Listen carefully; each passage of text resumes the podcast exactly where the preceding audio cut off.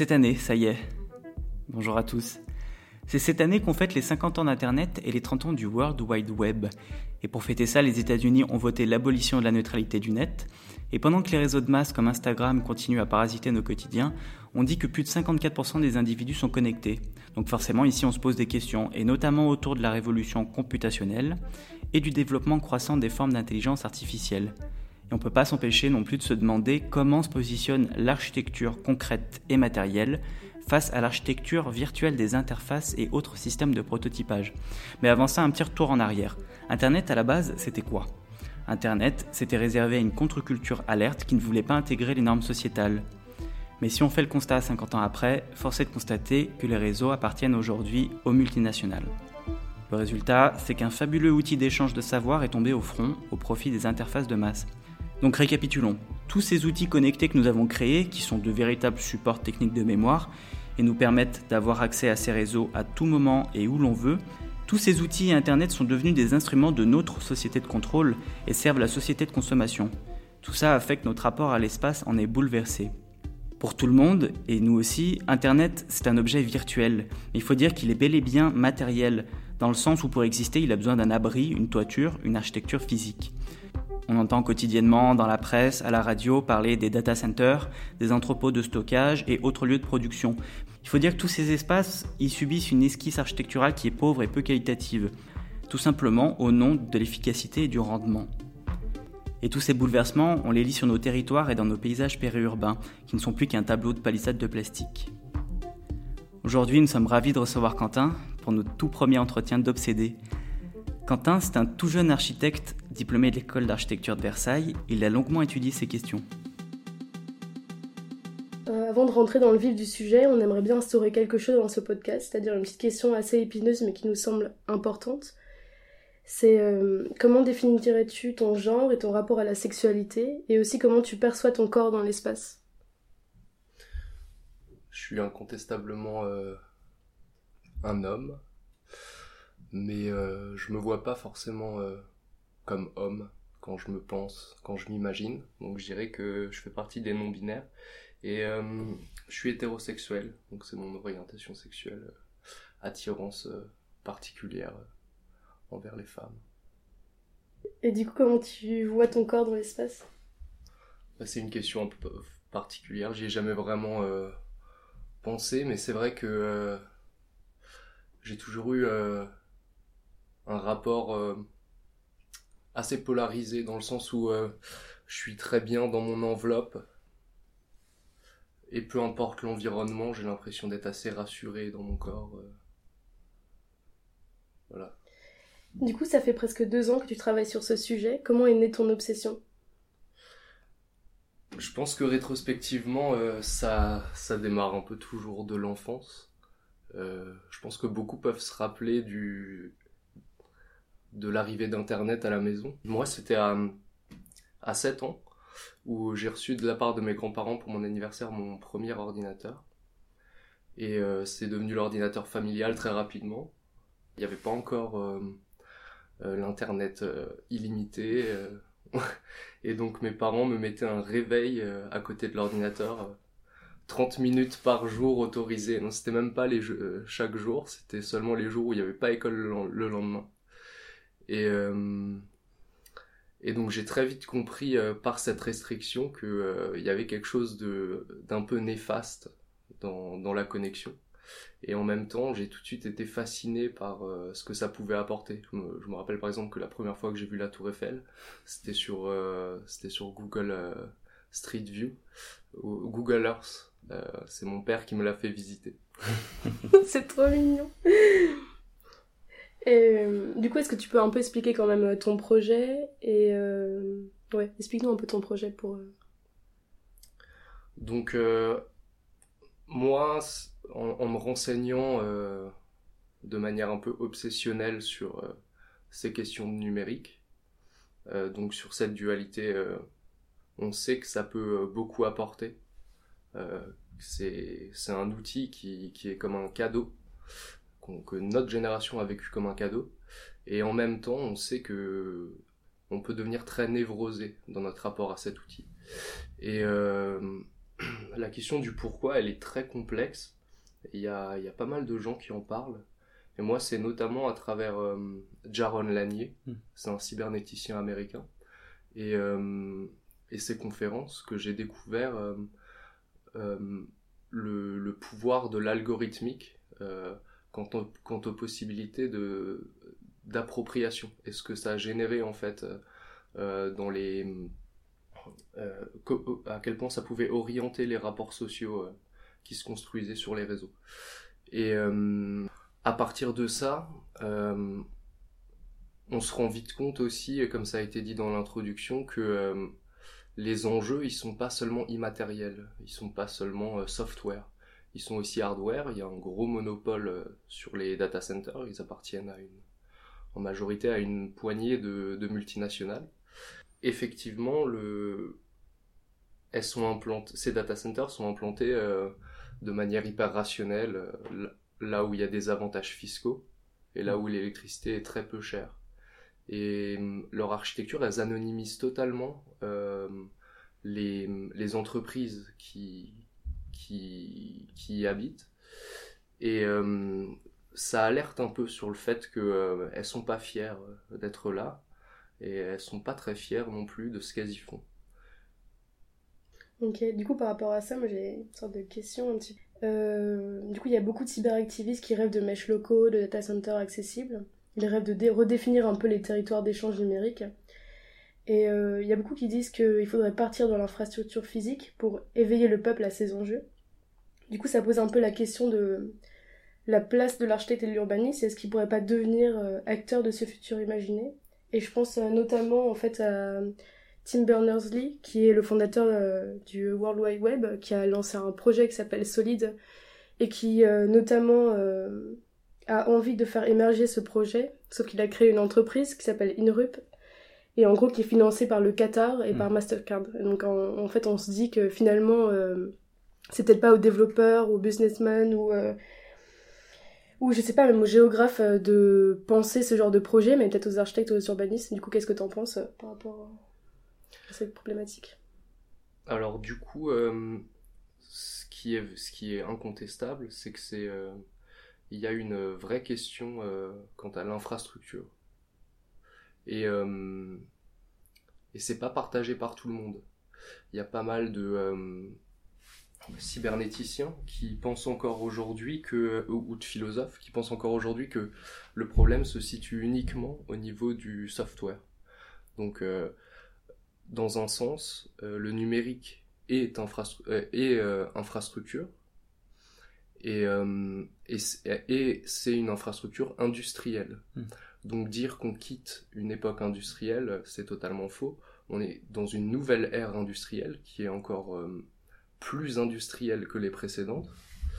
Et euh, à partir de ça, en fait, euh, ce que ce que ces gens disent, c'est que on est obligé de compter avec les multinationales qui sont les seuls à pouvoir traiter les questions d'infrastructure à échelle globale.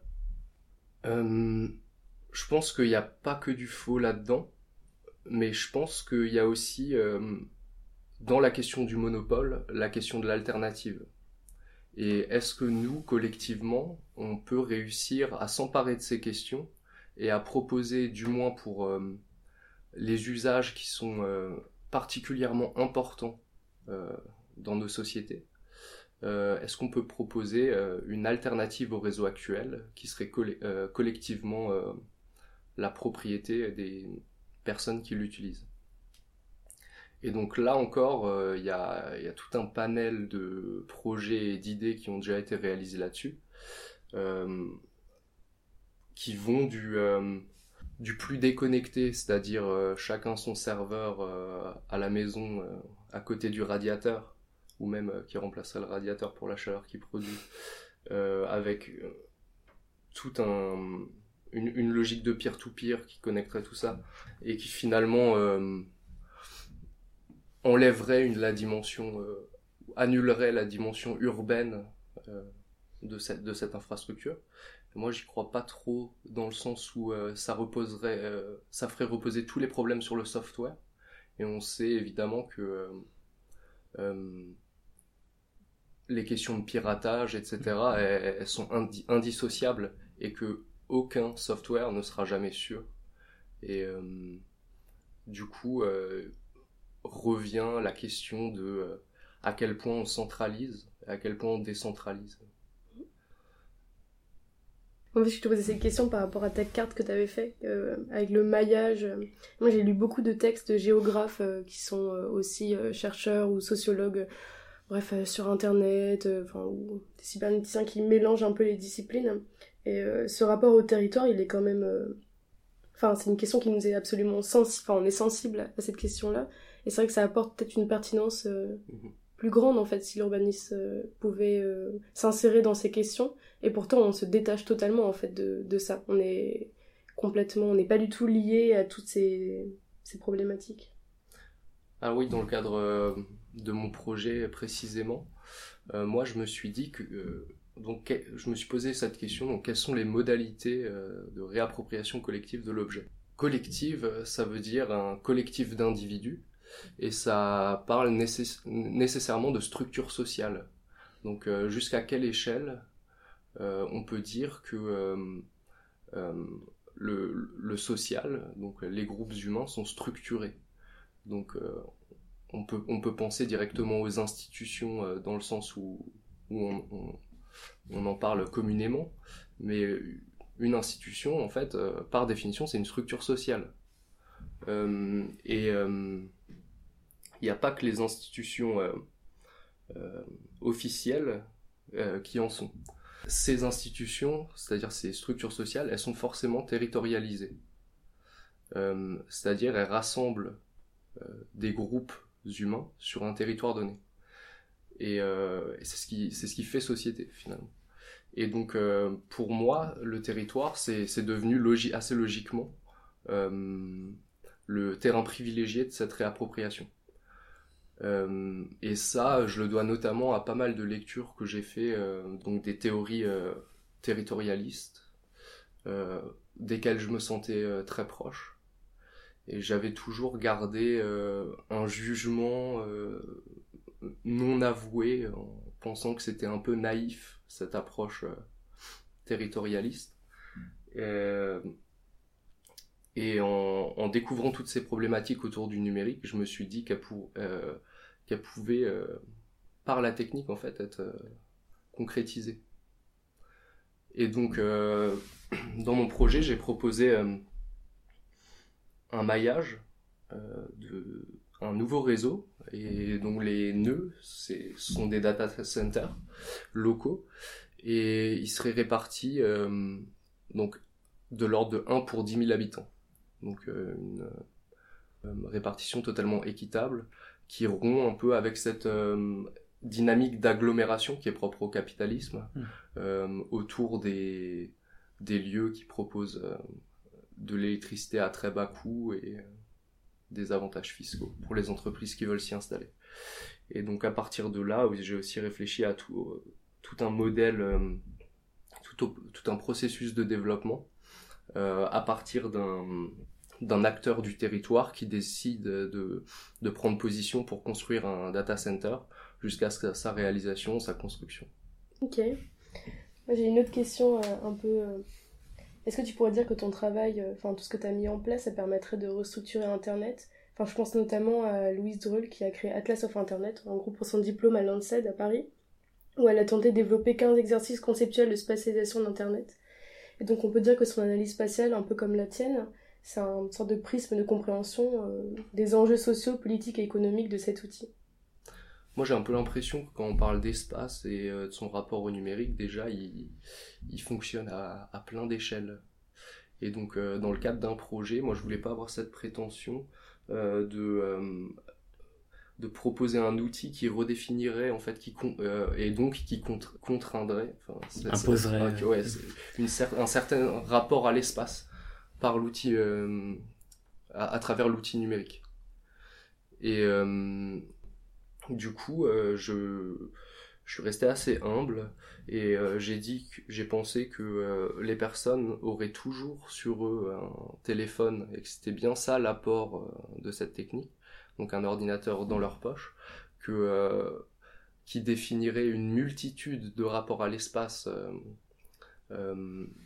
individuels, mais que, mais que quand on parle de collectif et de réappropriation collective, en fait, on se doit de proposer des espaces euh, qui permettent au, euh, collectif euh, de, se concrétiser, de se réaliser.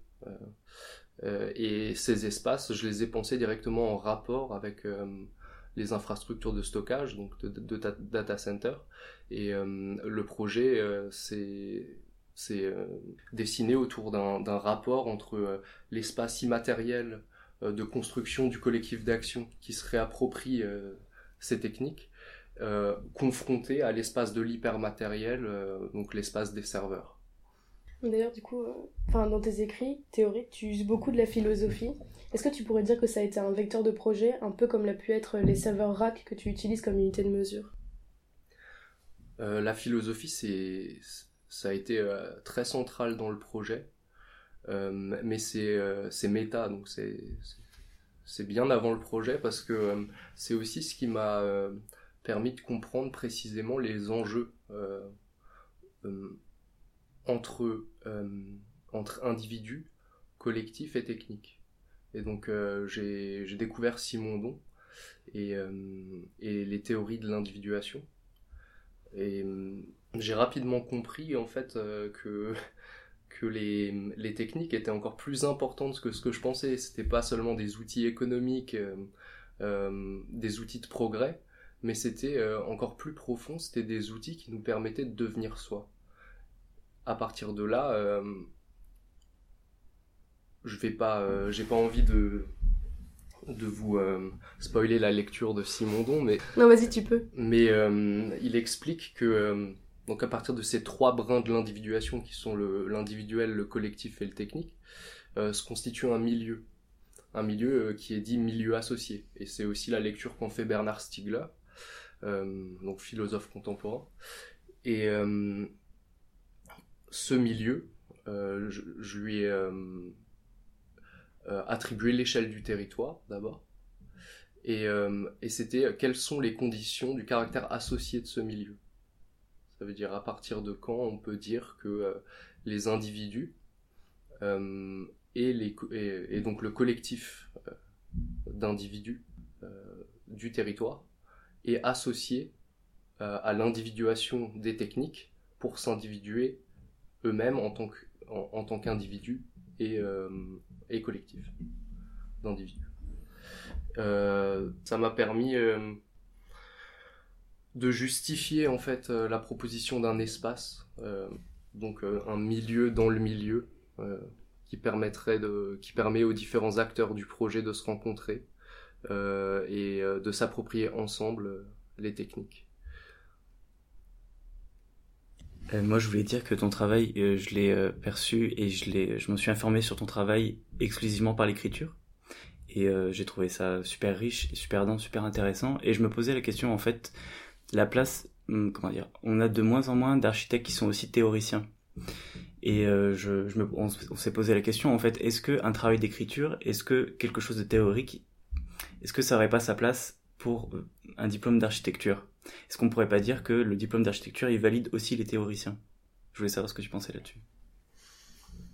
Parce que finalement, tu as produit un projet euh, à la mmh. suite de ton diplôme Même si c'était une obsession qui est née hors cadre, tu l'as mis dans un cadre qui était un mémoire et un, diplôme. Et tu as produit euh, une architecture à partir de ces écrits. Euh, si je réponds euh, avec les, affects du moment, j'ai envie de dire que le, projet, il n'est pas nécessaire. que même pour moi, il l'a pas été. C'était l'occasion d'en faire un, de m'en libérer, de pas avoir de regrets ou euh, d'images couchées sur papier absolument euh, plus tard. Donc euh, c'était aussi l'occasion de de poser ce que j'avais en tête pour me libérer un petit peu de cette obsession. donc le projet. Mais dans, dans, le cas de mon, PFE, je peux dire que en tout cas le projet n'a rien apporté à la théorie qui a été plus en amont et euh, plus au cœur de mon travail finalement. Sinon, pour la question plus large qui est la relation entre théorie et projet et même la pertinence du projet dans, dans un PFE, j'ai envie de dire que ça touche plus largement à la question du rôle de l'architecte qui évolue énormément. Et, euh, et donc là, on peut, on, peut se mettre d'accord euh, très facilement. Enfin, moi, je me mets d'accord avec moi-même très facilement sur, sur euh, deux axes. D'un côté, un, architecte qui serait spécialisé dans, dans la construction. On peut pas passer à côté du projet si on, si on définit le rôle de l'architecte comme ça. Euh, mais euh, on peut aussi voir un nouveau rôle euh, émerger. Et c'est peut-être celui, donc là je fais référence à la théorie acteur-réseau de Bruno Latour, c'est peut-être celui du traducteur. Donc c'est cette personne singulière qui sur un territoire donné va décider de, de prendre position pour répondre à une problématique et d'agréger tout un réseau d'acteurs euh, autour de lui pour y répondre collectivement. Donc euh, la constitution du, réseau, euh, ça passe par, ça passe inévitablement par un acteur qui décide de prendre position et ça pourrait être l'architecte. dans ce cadre, l'architecte, c'est pas lui qui va définir les contours, le dessin du réseau, mais il va l'initier et agréger. Et euh, pour initier et agréger, euh, c'est principalement des idées euh, doit transmettre. Et ce qui veut dire que la théorie suffit.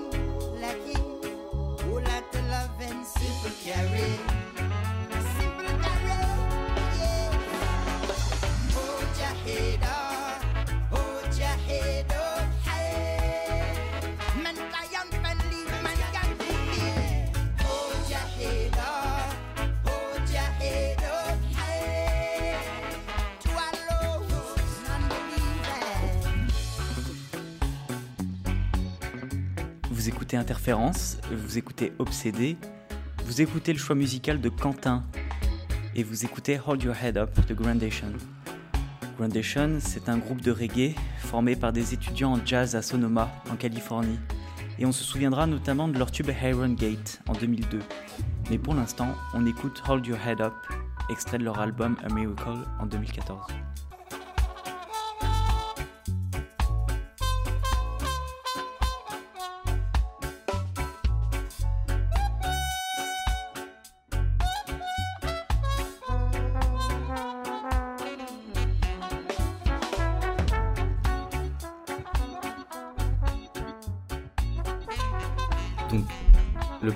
Moi, je l'ai trouvé éminemment politique dans euh, le, rapport à l'information avec euh, le, le, les, habitants, en fait, les citoyens. Je vais utiliser les mots comme ça. Et peut, le, projet, il m'a fait aussi réfléchir sur euh, la hiérarchie de l'information. Les données privées, mais aussi les données d'État, les données confidentielles. Euh, je me demandais si c'était quelque chose qui était rentré un petit peu, qui était venu s'articuler avec euh, ta, ta, théorie. Politique, oui, sans aucun doute. Pour moi, je me mm. rappelle de, mon premier jour à l'école d'architecture de, de, Strasbourg, où on a été reçu par un professeur qui nous a dit qu'il était temps de s'engager en politique. Euh, donc, euh, je pense que je lui ai pas mis de couteau dans le dos euh, et que j'ai peut-être aussi compensé un, manque de d'affirmation politique dans mes premières années par un, un sursaut vers la fin des vers la fin de mes études. Mais en tout cas, le projet qui s'appelle Bourse des savoirs pour une institution récommunale des savoirs à l'ère numérique. Euh, récommunale, donc chose commune. Euh, j'aurais pu dire récommuniste. Hmm. Et, euh, et la question des communs, c'est une, c'est, c'est une question qui réémerge en ce moment, qui est éminemment politique et qui concerne l'architecte directement. Euh, je pense qu'elle est que, que, cette posture, elle est inévitable. Donc euh, la posture en tant qu'acteur politique du territoire, la posture de l'architecte précisément. Et la deuxième partie de la question, c'était... Non, non, je disais juste par rapport à la hiérarchie de l'information, c'est-à-dire les données confidentielles, et je voulais savoir comment tu t'étais articulé par rapport à ça. une question qui est très médiatisée non, mais qui est importante. Hein. Oui, qui est importante, bien sûr. Que tu, tu proposes un data center libertaire. Un accès. Euh, mais il y a quand même des data qui sont confidentielles et. Enfin... Bien sûr. Et je pense que euh, euh, cette question, elle n'est pas. C'est-à-dire que cette question, elle existe déjà dans le réseau actuel. Hmm. Et donc. Mais peut-être que la question, c'est est-ce qu'on ne devrait pas avoir accès à toutes les informations? Ça pourrait être une question qu'on pourrait se poser aussi. Oui, c'est vrai. Je sais pas si moi je, moi, je fais très attention à, ce que tu laisses. Enfin, c'est très facile en fait de, de prendre un, un contre-pied euh, libertaire sur ces questions et j'en ai un peu usé. Mais pour autant, je suis très conscient que euh, le, tout public, ça marche pas du tout non plus. Euh, je donne un exemple, hein, mais c'est comme si le réseau du ministère de, la Défense euh, était, public. Euh, ça, ça amènerait directement des problématiques de sécurité.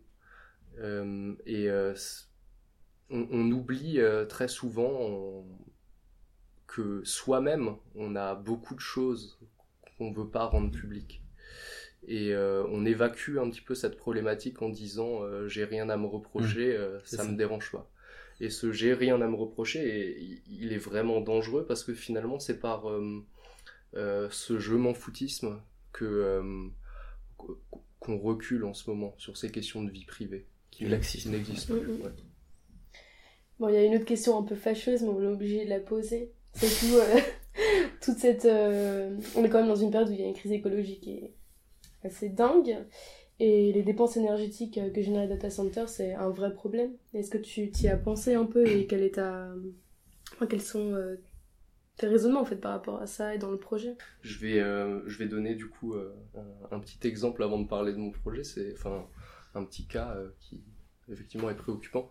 C'est la Silicon Valley, si je me trompe pas, qui est en position euh, aval de, des, des Appalaches Mountains. Hmm. Pourquoi euh, la Silicon Valley s'est posée là? Euh, ben, c'est principalement pour des raisons énergétiques. Donc un très bas coût d'énergie. Pourquoi? Parce que les Appalaches Mountains, c'est des montagnes carbonifères, carbonifères que très vite, il y, a, de, de, très grosses centrales à charbon qui se sont installées, qui s'y sont installées. Et hum, aujourd'hui, on parle de montagnes scalpées parce qu'elles elles n'existent plus. Elles ont été, euh, elles ont été décapitées. Pour extraire euh, le charbon qui est extrêmement polluant et qui, qui, sert encore aujourd'hui à, alimenter le web. Hmm. Et le, le, la devanture écologique de pas mal de grosses multinationales, aujourd'hui, elle se fait par l'installation de panneaux solaires qui représentent 1% de leur consommation d'énergie. quelque chose d'assez risible. Euh, parce que Google s'en vante, hein, ce genre de trucs. les data centers nourris par des trucs énergie renouvelable, tout ça. Totalement. Et donc euh, moi, dans le cadre de mon projet, euh, c'est une des premières questions que je me suis posée, c'est donc comment je pourrais faire en sorte que le, le, projet soit indépendant en énergie. Et hum, j'ai fait une étude de capacité, donc euh, avec des, des, projections, des chiffres qui estiment en 2040 euh, combien de données on, de, combien de gigabits on aura besoin chacun euh, sur nos drives, combien on consomme d'internet, etc. Et à partir de ça, j'ai réussi à déterminer un, un volume, grosso modo, un, un nombre de serveurs qui était nécessaire pour 10 000 habitants et euh, du nombre de kilowattheures que ça consomme. Et euh, je me suis rendu compte que ça dépassait les 8000 euh, mètres carrés en panneaux solaires pour l'alimenter. Et en plus, ça c'est un peu technique, mais pour les data centers, pour avoir accès aux données tout le temps, il y a forcément un système de redondance. Donc ça veut dire que chaque lieu doit être alimenté par un, générateur en, cas de, panne du, réseau électrique, donc de l'alimentation en panneaux solaires, et euh, donc une citerne de fuel qui est extrêmement polluante. Mais on aujourd'hui on n'a pas vraiment de euh, euh, d'autres solutions. Et donc les deux étaient, enfin le les panneaux solaires déjà, enfin 8000 mètres carrés c'était assez absurde quant à l'échelle du lieu. Et j'ai évacué la question en disant en espérant que dans un futur plus ou moins proche, euh, les smart grids, etc., euh, nous permettraient d'avoir une production euh, d'énergie locale et coopérative. Mais en tout cas, ça m'a permis de me rendre compte que le data center indépendant en énergie, ça ne marche, ça ne marche pas. Que un data center, s'il est reterritorialisé, il doit être implanté euh, sur un réseau électrique qui, dont l'échelle est plus large que euh, le quartier ou ouais. et mais, mais c'est totalement faisable pour sur, sur un territoire de 10 000 habitants mm. de, de, produire collectivement cette énergie. Si on continue sur, de, sur la lancée de l'énergie, il y a un truc que je trouve assez important dans ton projet, c'est enfin qui répond un peu à une question, c'est les data centers produisent beaucoup de chaleur. Et euh, tu parles beaucoup de métastables. Du coup, euh, dans l'architecture, est-ce que tu pourrais nous parler déjà de ce sujet et un petit peu aussi de la forme qu'a pris euh, ton projet à travers ses écrits théoriques et surtout du parti pris de montrer en fait les data centers? Alors, le métastable, pour expliquer, c'est aussi pondu par Simondon. Donc lui, il en parle euh, comme un état intermédiaire entre euh, un état stable et un état instable, en théorie des systèmes. Et donc, euh, juste pour dire, dans chaque PFE, il y a, des choses qu'on n'a pas poussées au bout. Donc là, ce, ce dont je vais parler, ça n'a pas été centrale dans mon projet, mais c'est vrai que c'est une question qui m'intéresse beaucoup aujourd'hui. Euh, c'est l'espace métastable. Et donc, pour reprendre les mots de Simondon, euh, le métastable, c'est un milieu qui est métastable, et c'est un milieu qui est euh, pauvre en structure et riche en énergie. C'est-à-dire qu'avec une petite perturbation, il peut glisser dans un état de. dans un. il peut glisser dans un état d'instabilité redevenir métastable par la suite.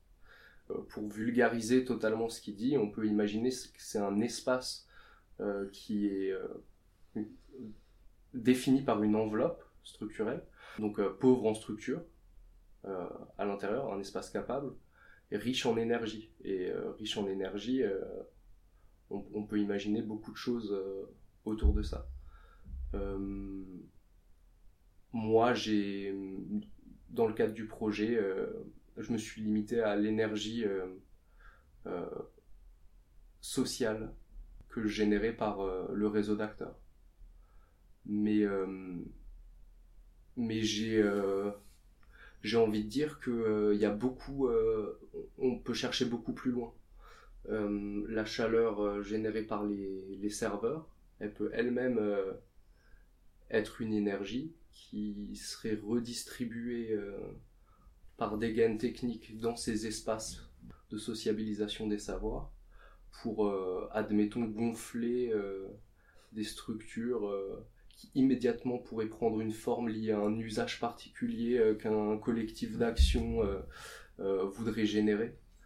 Et, ça rendrait beaucoup plus concret aussi cette question du métastable. Et du coup, pour en revenir à cette histoire de montrer les data centers, c'est comme assez fort en fait comme symbole de choisir que ton architecture euh, soit complètement, enfin déjà soit une unité de mesure déjà, et qu'en plus elle soit montrée euh, en façade. Totalement. Alors j'ai eu la critique de euh, les réseaux, on doit pas tous les montrer. et sur un objet aussi politique que le data center, où on est quand même face à une situation d'ignorance quant aux, aux enjeux autour de la, des infrastructures numériques.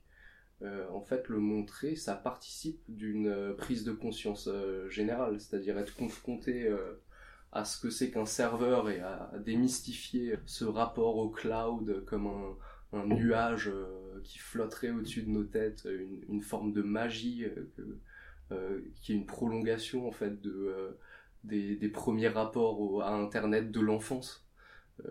essayer de quitter ça par une réobjectivation de de, cette infrastructure dans l'espace euh, de la ville, dans les espaces de la ville, euh, pour moi, c'était euh, c'était indispensable. Et ça l'est encore aujourd'hui. Oh. Non, il faut totalement responsabiliser. Mais c'est un peu le même problème que rencontre l'architecture, on va dire, du réel. Ne pas se vulgariser et de se voir un peu prétend... enfin, d'être assez prétentieux et de pas du tout. Enfin, de considérer nos rapports à l'espace alors que c'est pas du tout le cas. Et j'ai juste euh, peut-être une, précision à faire, c'est qu'aujourd'hui, euh, c'est pas que, il euh, n'y a pas que les data centers en zone rurale qui, qui se cachent derrière des façades génériques d'entrepôts où personne ne sait ce qui se passe à l'intérieur. C'est aussi en centre-ville les data centers qui réinvestissent les vieux centres de télécom. à Strasbourg-Saint-Denis, ça. Ouais, mm. Derrière des, des, des, murs en briques euh, où euh, en passant à côté, euh, personne n'a, enfin, il n'y a pas de, il a pas d'interphone, on, on, va pas sonner et le data center va nous répondre, salut, je suis là. et donc la ville est, donc là je fais référence à un article de Fanny Lopez et j'ai oublié le deuxième nom dans la revue du Crieur qui parle de data center et elle dit effectivement que la ville anonymise euh, cette, euh, ce nouveau métabolisme du numérique, cette nouvelle infrastructure du numérique. Et elle participe en fait à, euh, du coup inhiler le, processus de prise de conscience quant aux enjeux politiques et, écologiques du numérique. Puis ça pose aussi la question, enfin moi je trouve ça hyper ironique de mettre un data center euh, dans un vieux bâtiment euh, qui était dédié au téléphone, dans le sens où c'est devenu obsolète. Et ça pose un peu cette question qui t'a aussi été reprochée euh, pendant ta soutenance, de est-ce que justement ces architectures qui seraient du coup à partir d'un data center, qui seraient remodélisées on va dire, mhm. est-ce que ça deviendrait pas obsolète par la suite? Mhm. bah, Là je dois parler un petit peu plus précisément du coup de comment je l'ai matérialisé, cet espace hyper matériel. Et donc, euh, je suis parti de l'analogie à, à l'étagère. Donc, en fait, une armoire de serveur, si on enlève euh, ce, ce, cette super belle enveloppe au néon, euh, au néon bleuté, qu'est-ce qui se cache derrière Finalement, c'est quoi? C'est des, des profils métalliques verticaux avec percés, avec des, des, modules de serveurs, tous, tous multiples de c'était 4,4 cm en hauteur, fixés par des boulons. Donc en fait, mm. que la dimension des modules dépendait premièrement de la dimension des composants qui est à l'intérieur, mais aussi et surtout de euh, d'éléments euh, standards de fabrication euh, de qui, qui, sont les équerres, les boulons, les vis et qu'on peut pas réellement optimiser. Donc la première chose que, j'ai fait, c'est créer cette trame structurelle dans laquelle pourraient s'insérer les modules de serveurs dans leur et pas que de serveurs parce qu'il y a en fait, il y a énormément d'autres modules nécessaires euh, euh, pour euh, générer une arborescence, parce que c'est, les data centers, ils ont une architecture propre, donc des modules de transfert, de switch, etc. Enfin, je ne vais pas rentrer dans les détails techniques. Et donc, cette trame structurelle qui pourrait accueillir une multitude de combinaisons de ces modules par sa modularité simple, qui pourrait être démontée et remontée en fonction des besoins. Et, dont les, et dont le remplissage, qui sont les, les, serveurs, peuvent aussi être enlevés et remis en fonction des besoins et même des apports de lumière qu'on veut, veut avoir à, à l'intérieur des autres espaces du projet. Euh, on m'a parlé en critique, euh, non pas d'une évolution, euh, admettons, Intel réussit encore à diviser par deux la taille de ses processeurs, même si c'est plus le cas aujourd'hui. Enfin, c'est euh, la loi de Moore, elle, s'y applique plus trop, mais elle s'applique encore à plein d'autres composants. Euh, donc on, m'a émis cette euh, critique de, loi de Moore dans le sens où les nouvelles technologies apparaissent hyper vite. Peut-être qu'on fera plus les serveurs comme ça, notamment en, me citant le, les, les, les techniques quantiques, l'ordinateur quantique. Et donc, euh, il faut un petit peu, à mon avis, sortir de cette utopie de la loi de Moore, euh, parce que ces changements de, de, technique, c'est des changements de paradigme. Et euh, la loi de Moore s'y applique pas du tout. C'est des logiques de goulot d'étranglement qui peuvent mettre des années et des, des, dizaines et des dizaines d'années à, se régler.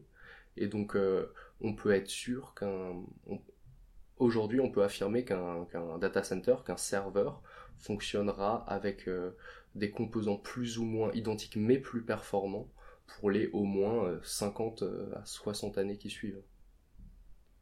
Du coup, on a un peu dépassé le temps, mais moi j'ai une dernière question. Mm. C'est ton obsession, elle est née hors cadre et tu l'as insérée un peu dans, des, dans un cadre, du coup, avec le diplôme et le mémoire. Est-ce que ça t'a permis un peu d'évacuer cette obsession ou au contraire t'as envie de continuer et ça t'a presque pas frustré, mais T'es sur ta lancée, quoi. Euh, moi, j'ai l'impression que cette obsession, enfin, elle date de longtemps et je pense pas qu'elle peut s'arrêter euh, par, par un projet. Euh, mais en tout cas, ça peut un petit peu la calmer ses ardeurs et réussir à franchir une étape parce que je parlais de goulot d'étranglement et en fait, j'ai l'impression que dans mon obsession, j'ai été moi-même confronté parce que euh, les grandes lignes du projet, ça fait deux ans que je les écris euh, et que euh, qu'elles me font fantasmer d'une certaine manière. Le fait d'avoir été forcé dans le cadre de mon projet de fin d'études à m'y concentrer, à m'y concentrer à temps plein, même à, double temps plein. en fait, ça m'a permis d'avancer et de franchir un cap où j'étais totalement bloqué en termes de connaissances et de savoir sur ces questions et euh, d'ouvrir en fait de nouvelles portes. Et c'est peut-être ces nouvelles portes aujourd'hui euh, euh, qui sont à l'intérieur de, cette obsession que, que je vais pouvoir découvrir et explorer maintenant. Mais je pense, je pense qu'en tout cas, une obsession, elle est, elle est pervers quand elle est frustrée. Et, et ce projet, ça m'a permis de peut-être sortir de, de cet état de frustration. Et euh, du moins pour quelques temps, j'espère. On remercie chaleureusement Quentin d'avoir accepté de participer à ce premier entretien d'Obsédé pour Interférence. On espère que vous prendrez du plaisir à l'écouter autant que nous on en a appris à le fabriquer. On vous dit à la semaine prochaine pour le premier entretien de diplômé avec Florian et Jimé. Il sera question d'habitat, de bidonville et surtout du statut de l'architecte. Quant à nous, il ne reste plus qu'à vous donner rendez-vous à jeudi prochain et de vous souhaiter le bonsoir. Salut